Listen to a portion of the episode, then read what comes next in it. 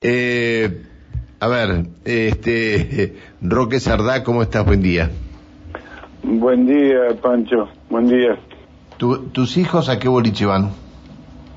Mis hijos, mi hija no, es muy chica todavía y el otro ya ya tiene 20 años, así que tampoco son no son muy bolicheros que digamos, le gusta más ir al cine. Bueno, este, acá me dice Coqui, hay en la Casona y Pircas, hay dos espacios que son bares grandes donde se arman pistas de baile, pero está prohibido eso. Acá pusieron, Mood funciona como un boliche, pero está prohibido está todavía. prohibido. Y ahí está la discusión con los dueños, ¿no? Pero está prohibido, no hay discusión, no tiene que haber discusión con los dueños.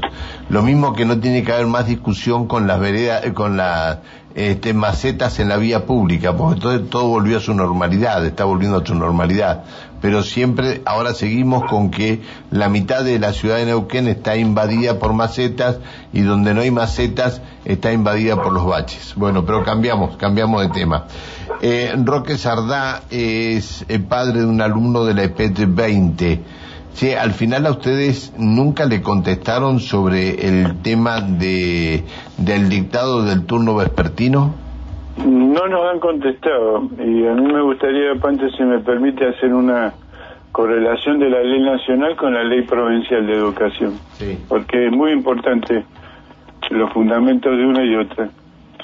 Eh, la ley nacional dice en el artículo tercero que se debe profundizar el ejercicio de la ciudadanía democrática, respetar los derechos humanos y las libertades fundamentales, fortalecer el desarrollo económico y social de la nación. En el artículo cuarto, con respecto a la educación, voy a hacerlo más breve, dice garantizar la igualdad, gratuidad y equidad en el ejercicio del derecho con la participación de organizaciones sociales y las familias. Tengamos en cuenta este término, ¿no?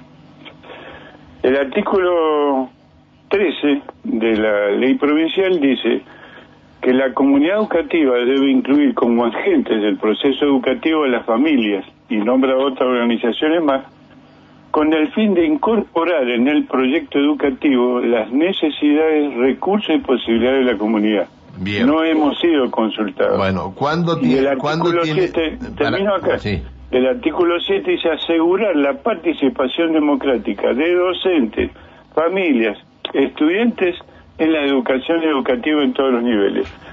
Por eso es el reclamo nuestro, porque nosotros vendemos una nota el día 28, el primero de abril, luego de que el 25, perdón, de eh, marzo, luego que el 25 de marzo nos informaron que empezaba el turno mal llamado vespertino, porque es mañana, tarde y noche, por la hora que comienza es de día y terminan los chicos saliendo de noche.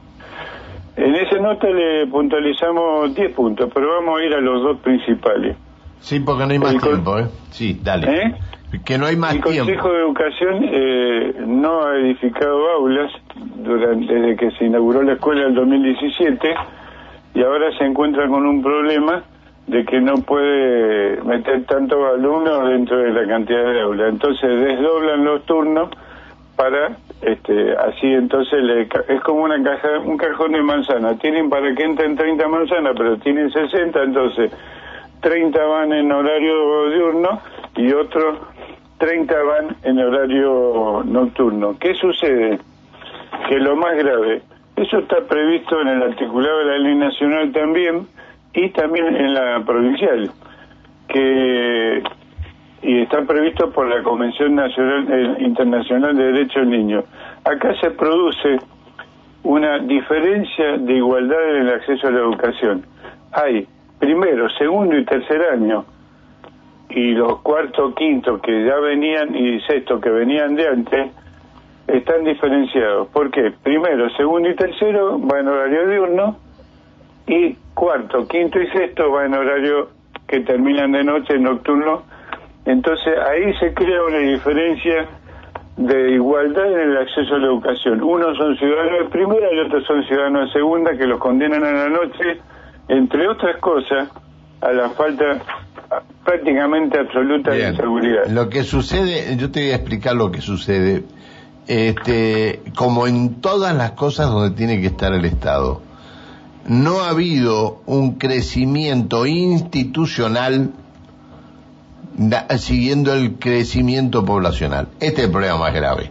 Más allá que se quiera decir que no hay escuelas suficientes, no hay escuelas suficientes porque no se preocuparon ni el Consejo Provincial de Educación, ni el Ministerio de Educación en decirles, señores, vamos a tener este problema. Ahora nos encontramos con el problema y le explotó en la mano a los docentes, a los directivos, a las autoridades del Consejo Provincial de Educación, a la autoridad del Ministerio, a todos les explotó en la mano.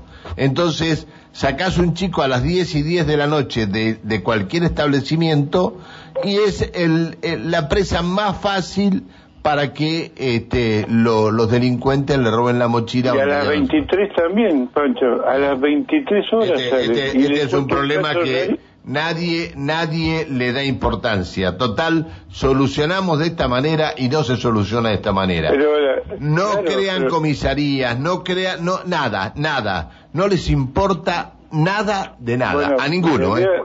¿Le puedo hacer un comentario respecto a la policía? Se habla de armar un corredor seguro. El único corredor seguro que puede haber acá es Forrest Gump, porque no hay, la policía no puede acompañar a cada chico en seis, ocho cuadras hasta que tome el colectivo.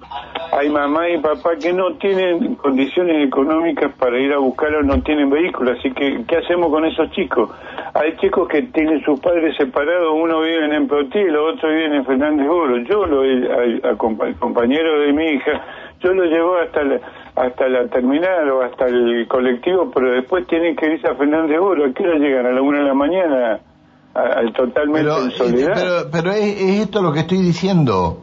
No ha habido un crecimiento institucional junto con el crecimiento este, poblacional. Este es el problema más grave. Porque Sí, nadie sí. se preocupó por esto. Nadie. No, no. Cuando le decíamos faltan y faltan y faltan, los docentes con sus representantes en el Consejo Provincial de Educación, que algún día se tendría que dar cuenta un gobierno que los docentes no tienen que estar para gobernar en educación, los docentes tienen que estar para otra cosa, y el Consejo Provincial de Educación tiene que dejar de existir. Cuando se den cuenta Sí. que esto va a ser la mejor manera, entonces vamos a comenzar a cambiar la, la- la cosa. Ya está, Claro. ya está. Bueno, este, espero, espero que dentro de este plan de inseguridad tengan en cuenta lo que dijiste, corredores seguros con Forrest Gump. Te mando un abrazo. no hay- le digo verdaderamente, queda a la vista que la imprevisión no es otra cosa que no hacer lo necesario Pero, antes pero a ver, necesitarlo. eh, me vas No, a decir no, que los no docentes que están en la escuela, me vas a decir que los docentes que están en la escuela no saben lo que se venía. Sí, pero le puedo decir algo. Mire, eh, es una pared. Yo no le voy a, le voy a decir fechas. 25 de marzo, primero de abril, 13 de abril. Y después hemos ido cuatro veces y hoy vamos a volver a ir al Consejo Deliberante, pero, ah, perdón, al Consejo de Educación. Pero hay un tema, nosotros hemos eh, establecido el problema y le hemos planteado cuatro soluciones posibles. Por ejemplo, la reorganización de los espacios, una pared, no. Eh, la colocación de los trailers, otra pared, no. Eh, tienen, mire, pueden, el Zoom que caben ocho te- teatros españoles adentro, lo pueden dividir y hacer aula y Bueno. no tienen los chicos que ir a la Bueno, noche. acá me, me Pero- terminan de decir algo que es muy cierto. Eh, no arreglan puertas, techo, no limpian los tanques y te van a crear escuelas. Bueno, pero Pará, un digo, minuto. reorganicemos el espacio. Mire, en situaciones de guerra, ¿no es cierto? Las escuelas son convertidas en hospitales. Esta no es una situación de guerra. Esto es una situación de falta de previsión. Bueno, se les vino la noche. No pueden, como dice el Fausto, ¿para qué amontonan tanta gente en el corral si el corral es chico? Bueno, o reorganicen el Claro, espacio. hay que echar la- hay que echar la culpa a la- Ocho aulas ahí. Hay que echar la culpa a la vieja loca. A eso de la oración, Aura, hace cuatro o cinco noches vi una fila de coches en el Teatro Colón. Todo a causa de una vieja que le había dado el mal. Bien, vamos. Este, lo de la escuela San Roque, lo de la escuela San Roque es el mejor ejemplo que, que le pega en la frente a todas las autoridades educativas, de, a todas, eh, y a las autoridades de obras públicas, por lo que va a salir de allí. Lo de la escuela San Roque, donde murieron tres personas, tenía que llegar a eso- suceder esto eso para que la justicia tomara carta en el asunto. Roque, Bueno, gracias. ¿qué, qué esperan realmente? ¿Qué Bueno, quieren? ¿Que los te- chicos no estudien? Eh, se, no- se me fue el tiempo y, y está este, el servicio informativo con nosotros. Gracias por atendernos, Roque. Que tengan suerte. Gracias, gracias, Pancho. Chao. Muchísimas gracias. Que los atiendan hoy en el Consejo Provincial de Educación.